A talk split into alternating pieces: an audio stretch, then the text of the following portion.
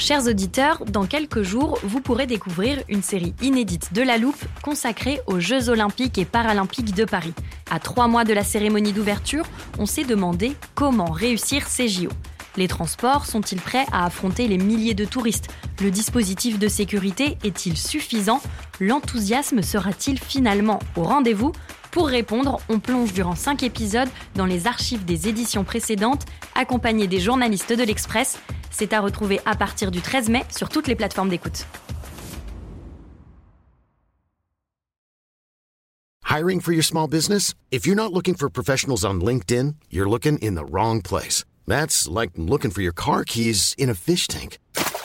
LinkedIn helps you hire professionals you can't find anywhere else, even those who aren't actively searching for a new job but might be open to the perfect role. In a given month, over 70% of LinkedIn users don't even visit other leading job sites. So start looking in the right place. With LinkedIn, you can hire professionals like a professional. Post your free job on linkedin.com slash people today.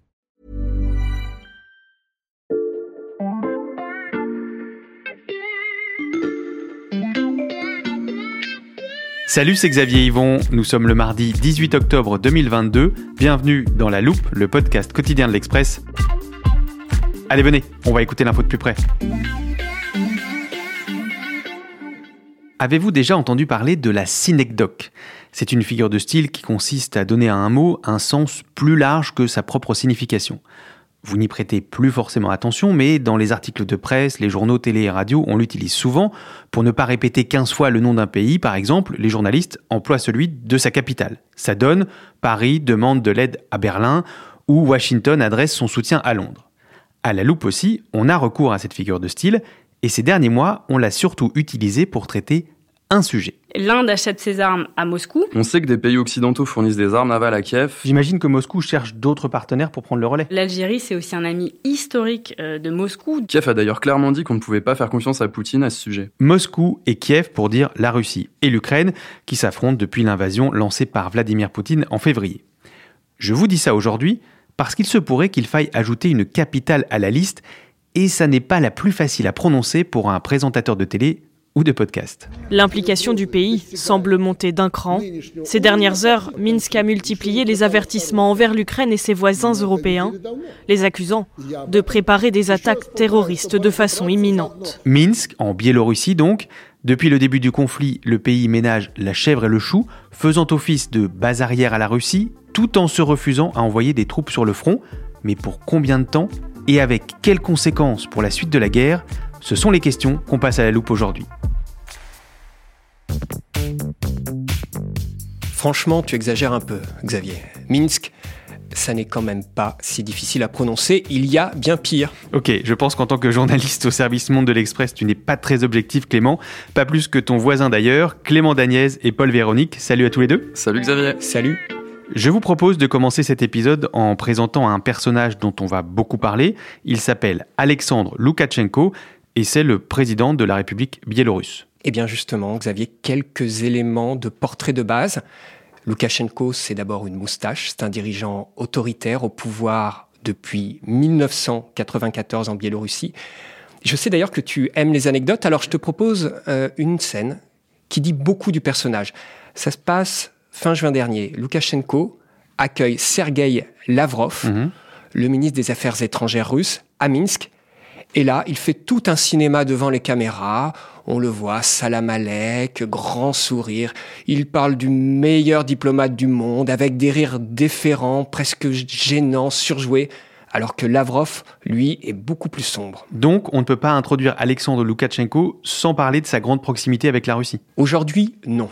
Mais auparavant, il était notoire que Vladimir Poutine et Loukachenko entretenaient de très mauvaises relations. C'était je t'aime pas vraiment, moi non plus. Hmm. Sauf qu'il y a eu un gros changement en 2020-2021. Ce sont ces manifestations massives qu'il y a eu en Biélorussie.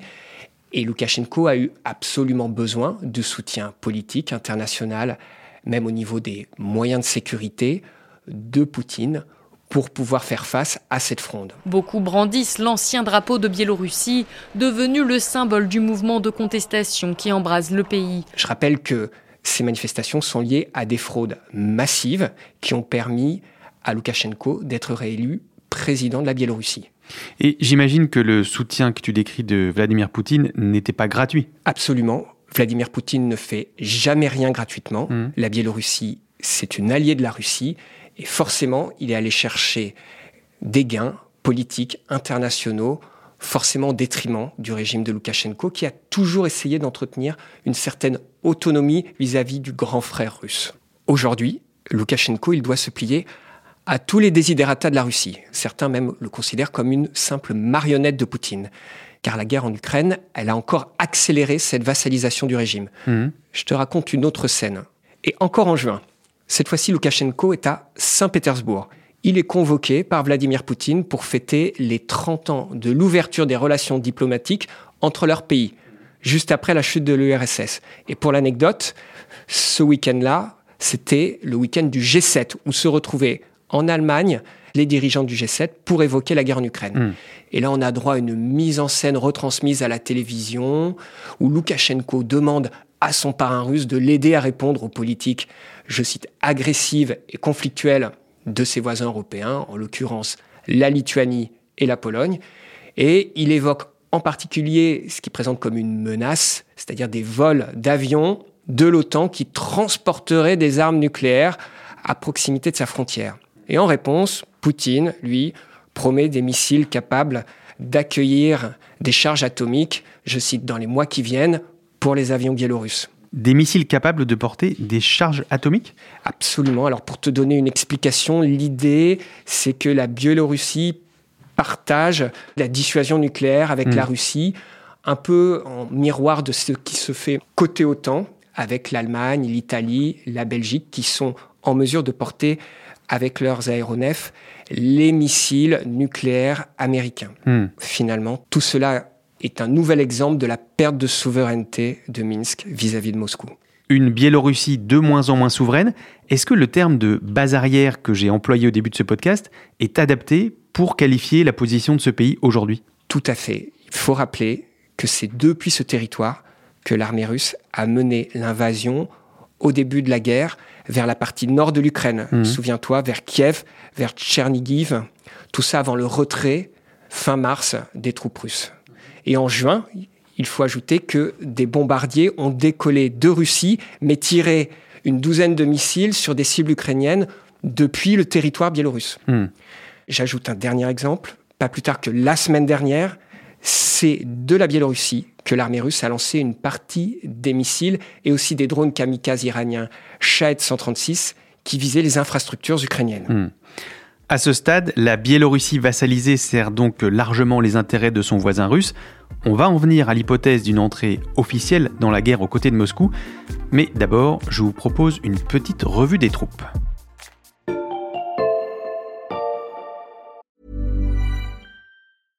I'm Sandra, and I'm just the professional your small business was looking for. But you didn't hire me because you didn't use LinkedIn jobs. LinkedIn has professionals you can't find anywhere else, including those who aren't actively looking for a new job but might be open to the perfect role, like me.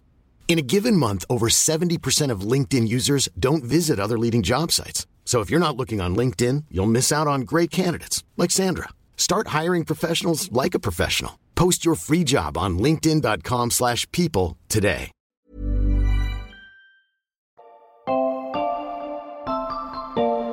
On a beaucoup parlé de l'état de l'armée russe dans ce podcast, du point de vue des hommes et du matériel. On est beaucoup moins au point en ce qui concerne la Biélorussie, mais tu vas y remédier, Paul, puisque tu as enquêté sur le sujet pour l'Express. Tout à fait, Xavier. Euh, les généraux à qui j'ai parlé m'ont décrit une armée assez faible, euh, aussi bien qualitativement que quantitativement. Mhm. Et il y a plusieurs chiffres qui l'illustrent. Bah, je t'écoute. Alors déjà, son budget. Euh, en 2020, il était de 616 millions de dollars. Mhm. Pour te donner une comparaison, celui de l'armée russe était de 61 milliards mhm. la même année. En fait, il faut bien comprendre qu'on parle d'un pays de seulement 9 millions d'habitants. Mm. Son nombre de soldats professionnels est donc limité. Les forces régulières biélorusses comptent aujourd'hui un peu plus de 47 000 hommes. Pour la seule armée de terre, c'est seulement 17 000. Et encore moins si tu retires tout le personnel administratif. De quoi ajouter un peu de masse à l'armée russe en cas d'intervention sur le front, mais pas de bouleverser fondamentalement le rapport de force. Euh, en effet, ça semble peu. Et que sait-on du niveau de formation de ces militaires biélorusses, Paul? Alors a priori, c'est assez faible aussi. En fait, le gros problème pour ces soldats, c'est qu'ils se retrouveraient face à des forces ukrainiennes qui se battent depuis huit mois pour défendre leur pays et qui sont beaucoup plus aguerris. Ok, ça c'est pour les hommes. Et sur le plan de l'équipement matériel? Encore une fois, c'est pas vraiment mieux de ce côté-là non plus. Les forces biélorusses ont du matériel qui date en grande partie de l'ère soviétique. Par exemple, des versions moins modernes du char euh, T-72 que celles des Russes. Mhm. Il faut aussi ajouter à ça que les stocks de blindés et de munitions biélorusses sont régulièrement ponctionnés par la Russie, euh, ce qui réduit d'autant plus les capacités biélorusses. Mhm. Pour te donner un exemple, selon le renseignement ukrainien, un train transportant 492 tonnes de munitions en provenance du Bélarus a déjà été envoyé en Crimée récemment. Hmm. Et d'autres départs seraient prévus dans les prochains jours. Donc si je résume, l'armée biélorusse est peu nombreuse, peu entraînée au combat, son équipement date de l'ère soviétique et ses stocks diminuent. Tout à fait, et c'est pas encore fini. Il faut aussi bien comprendre que pour stabiliser son pouvoir en interne, Loukachenko a besoin de ses soldats. Je te renvoie aux manifestations de 2020 et 2021 qu'a évoqué euh, Clément. Hmm. À cause de ça, certains chercheurs doutent encore du fait que euh, Loukachenko puisse se permettre d'envoyer son armée en Ukraine. Tu crois que je te vois pas en train d'essayer de répondre à la prochaine question avant que je la pose, Paul? Bon, je note quand même l'argument qui plaide contre un engagement des troupes biélorusses aux côtés de la Russie, et vous allez l'entendre, c'est loin d'être le seul.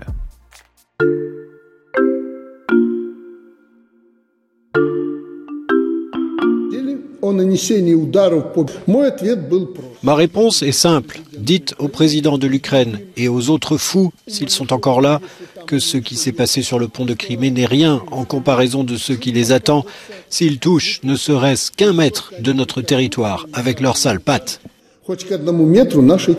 La rhétorique rappelle celle de Vladimir Poutine, mais c'est bien Alexandre Loukachenko que l'on vient d'entendre.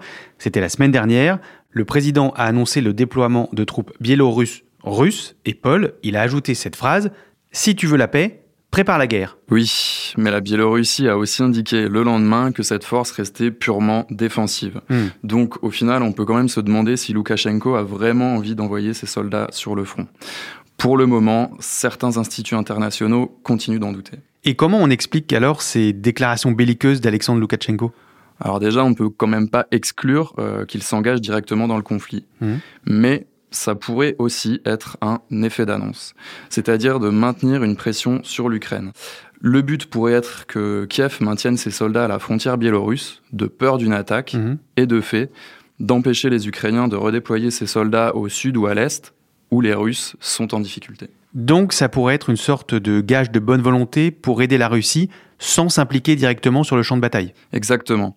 La parfaite illustration du fil sur lequel se trouve Loukachenko depuis le début du conflit. Hmm. Poutine essaye de l'impliquer dans cette guerre, mais au fond, il n'a pas vraiment envie d'y aller, donc il essaye de l'aider, mais autrement. Et comment sait-on que Loukachenko ne veut pas envoyer d'hommes au front, à part euh, à cause de l'impréparation de son armée? Alors, on pense qu'il rechigne à envoyer des hommes euh, parce qu'il craint d'en payer le prix dans l'opinion publique. Mmh. Il faut savoir que l'invasion russe de l'Ukraine est peu soutenue en Biélorussie. Euh, d'après un sondage qui a été publié fin août, moins d'un Biélorusse sur trois soutient l'invasion russe et seulement 3% des Biélorusses estiment que la Biélorussie devrait s'impliquer militairement aux côtés de la Russie. Mmh. Donc dans ce contexte, il est aussi difficile d'imaginer que Loukachenko puisse mobiliser les réservistes de son pays, qui représentent quand même environ 300 000 hommes. Hmm. Et il faut ajouter, Xavier, que cette opinion publique biélorusse, elle n'a pas été préparée à une telle invasion comme l'a été celle de la Russie depuis 2014, la révolution de Maïdan et l'annexion de la Crimée. Hmm.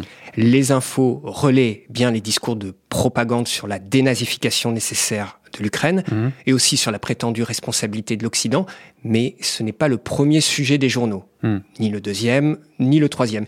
Et il y a des signes très concrets de cette non-adhésion à la guerre. Par exemple, ces derniers mois, on a vu des sabotages contre les voies ferrées biélorusses empruntées par l'armée russe pour transporter son matériel. Donc, on en revient à mon expression ménager la chèvre et le chou. Si je comprends bien, Loukachenko est coincé entre son alliance avec Poutine et la volonté de ménager sa population qui a tenté de le renverser il y a moins de deux ans. Exactement. Il joue sa survie à chaque fois. Hmm. Il se pose la question, qu'est-ce qui me coûte le plus? Comment je fais survivre mon régime?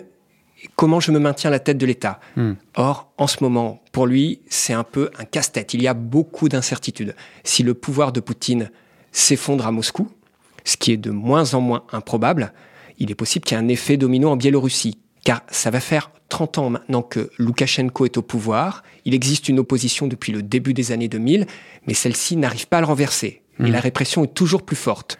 Je te renvoie à l'interview qu'on a fait à l'Express récemment de Svetlana Tikhanovskaya. C'est la chef de l'opposition biélorusse en exil et elle nous expliquait, en ce moment, l'armée russe est au plus mal et les pays de l'ancienne Union soviétique y voient une fenêtre pour gagner leur indépendance. Hmm. Le jour où Poutine saute, cela fait aussi sauter une sorte de verrou mental en Biélorussie.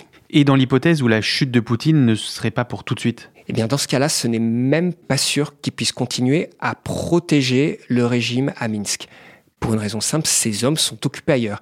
Il y a d'ailleurs des exemples dans d'autres pays de la sphère d'influence russe, notamment dans le Caucase, qui montrent que Moscou est un peu trop débordé pour garantir l'ordre habituel en ce moment. Ça pourrait faire un bon épisode de la loupe, d'ailleurs. Trop fort il me donne même l'idée du prochain podcast avant de partir. Merci beaucoup, Paul et Clément. Merci, Xavier. Merci, Xavier. Clément Dagnès et Paul Véronique du service Monde de l'Express. Vous êtes deux des plumes qui informent quotidiennement les lecteurs de l'Express.fr sur l'évolution de la situation en Ukraine. Je vous rappelle, chers auditeurs, que l'abonnement numérique ne coûte que 99 centimes pour trois mois en ce moment. Je vous rappelle aussi que nous publions un nouvel épisode chaque matin dès 6h sur toutes vos plateformes d'écoute. Il suffit de chercher La Loupe sur Apple Podcast, Spotify ou Castbox par exemple. Vous pouvez vous abonner si ça vous plaît, nous laisser des commentaires ou nous écrire à l'express.fr. Cet épisode a été écrit par Margot Lanuzel, monté par Charlotte Barris et réalisé par Jules Cro. Retrouvez-nous demain pour passer un nouveau sujet à la loupe.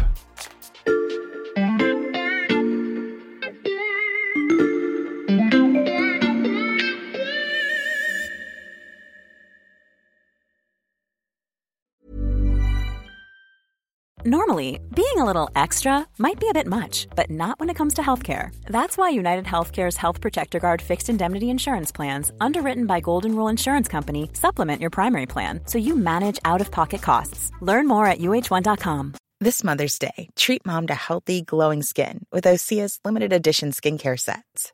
Osea has been making clean, seaweed infused products for nearly 30 years. Their advanced eye care duo brightens and firms skin around your eyes while the Golden Glow Body Trio nourishes and smooths skin all over. Go to OSEAMalibu.com and use code MOM for 10% off your first order site wide.